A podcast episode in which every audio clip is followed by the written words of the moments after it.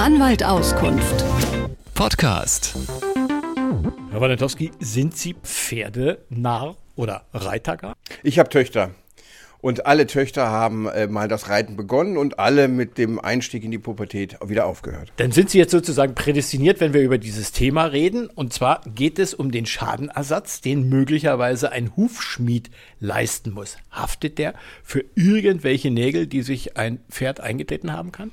Nee, gut, irgendwelche Haftung gibt es für irgendwen immer irgendwann. Das ist nämlich immer dann, wenn mir wirklich ein Fehlverhalten vorgeworfen wird, dann muss ich haften. Das gilt natürlich auch für einen Hufschmied.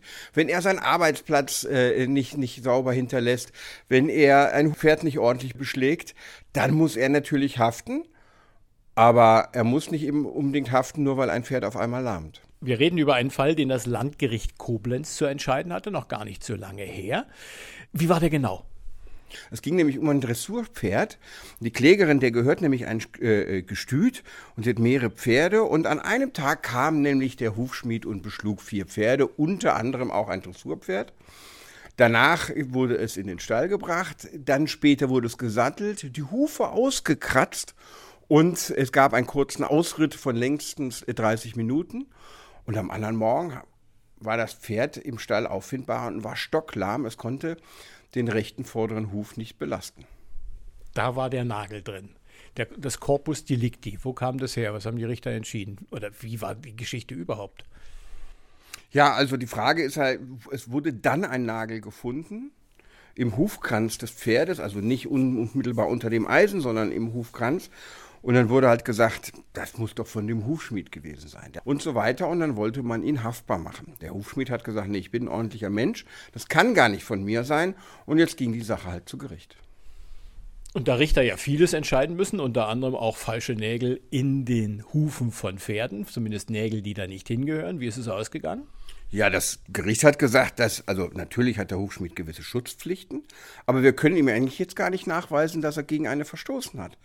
Weil immerhin hätte das Pferd sich überall den auch immerhin 3,5 Zentimeter langen alten Nagel einlaufen können. Das Gericht stellte darauf ab, das Pferd wurde gesattelt, wurde, es wurde ausgeritten und vorher wurde der Huf gesäubert. Vor, die, vor jedem Ausritt findet, wird der Huf ausgekratzt. Da ist kein Nagel gefunden worden. Da hätte ein Nagel gefunden werden müssen. Also kann sich das Pferd beim Ausritt oder irgendwo auf dem Hof sonst wo den Nagel einge, äh, äh eingelaufen haben. Also sprach eigentlich viel dagegen. Dem Hufschmied kann man hier eigentlich gar keinen Vorwurf machen.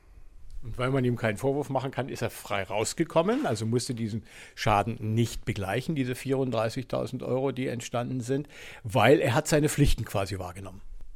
Ja, also man konnte also nicht sagen, wann der Hufnagel eingetreten worden ist in, in den Huf.